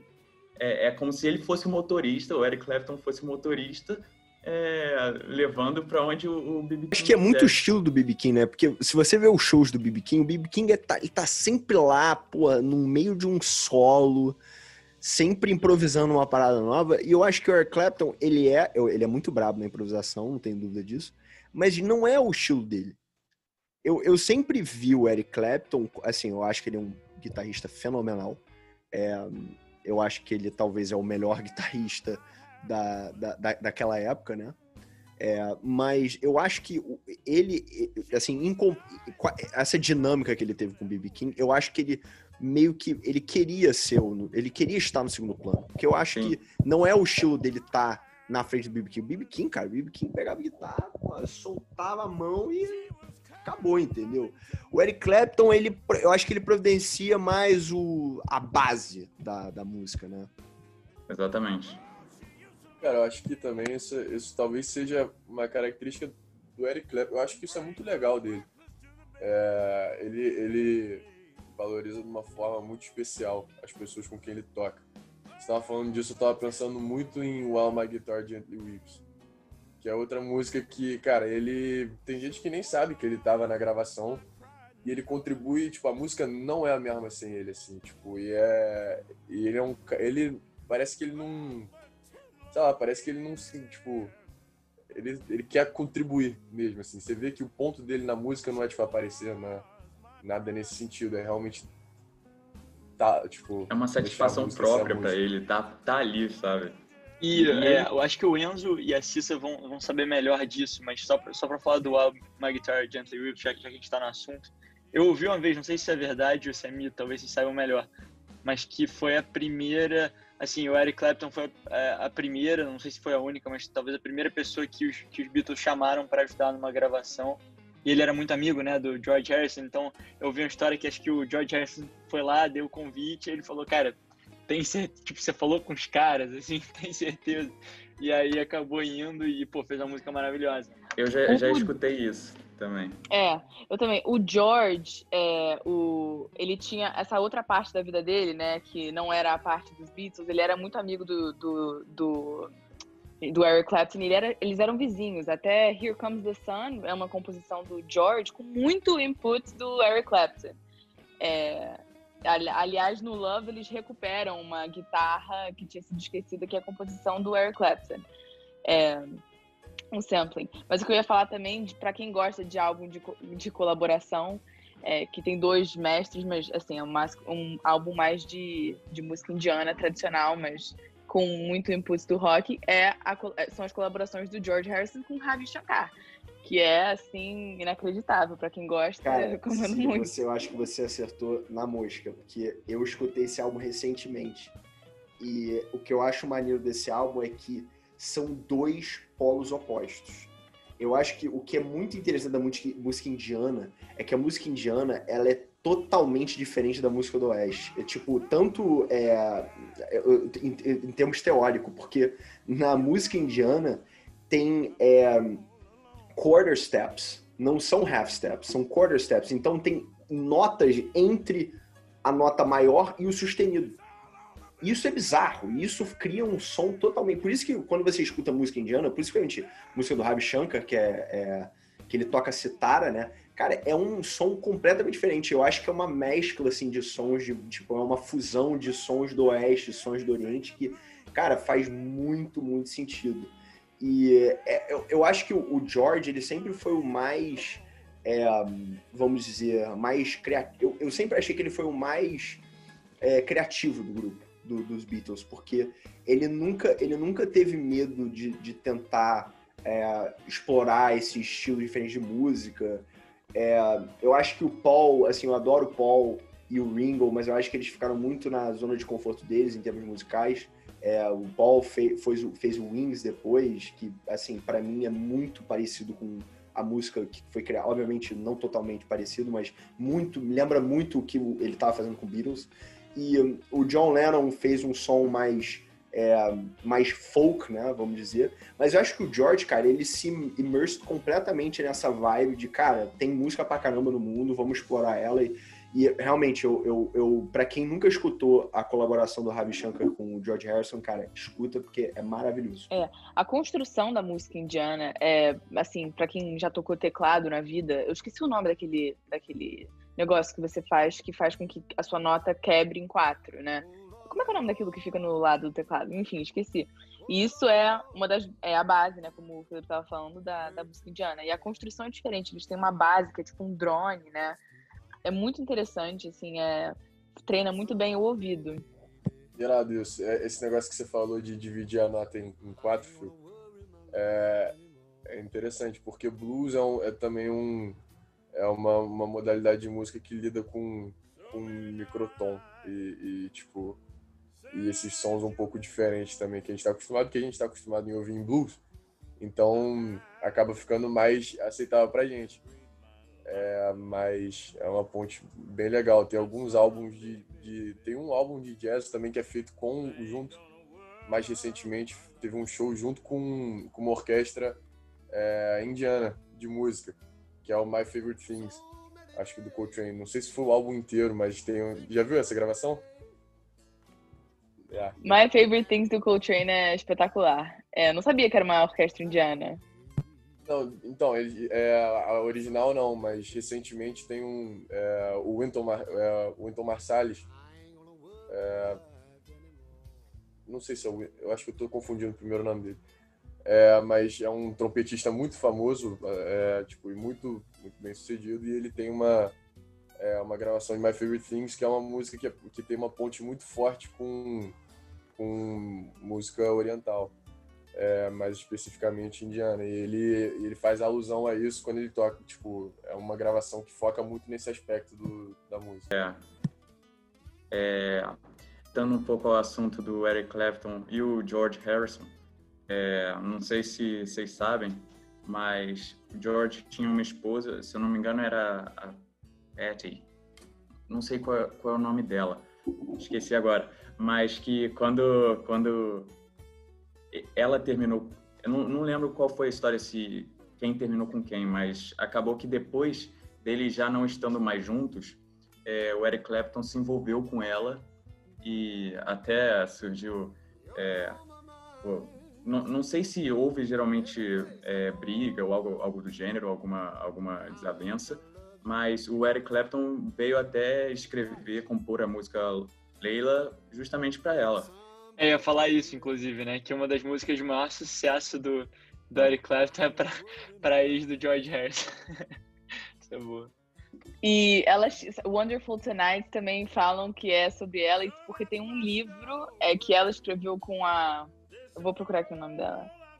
Peggy Jr., que é sobre o fato delas serem. Assim, que, o que era ser mulher do, de um, do maior rockstar, né? Uma outra música dele é uma outra música do Eric Clapton também muito muito boa e que conhecida aliás é, e também tem uma história por trás é, é, é a história do filho dele é Tears é, in Heaven Tears in Heaven justamente o, o, o filho dele é, acabou morrendo é, tendo caído do, do prédio vinte e tantos andares e, e aí, justamente, ele compôs essa música para o filho, depois do acidente. Cara, a música é linda. Eu ia até falar, Enzo, é, quando você, eu ia falar que pô, não dá para falar de Eric Clapton sem falar de Tears in Heaven. É uma música muito profunda e assim é uma letra que, que toca. Qualquer um que escuta, né? Até quando você tá tentando lembrar, eu tava com ela na cabeça, mas é, não tinha certeza, mas cara, é uma música linda realmente, é maravilhosa.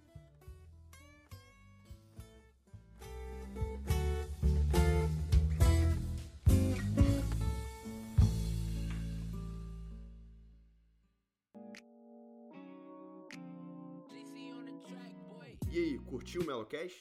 Tem muito mais conteúdo de música lá na nossa página do Instagram, Melofilha. Vai lá seguir a gente.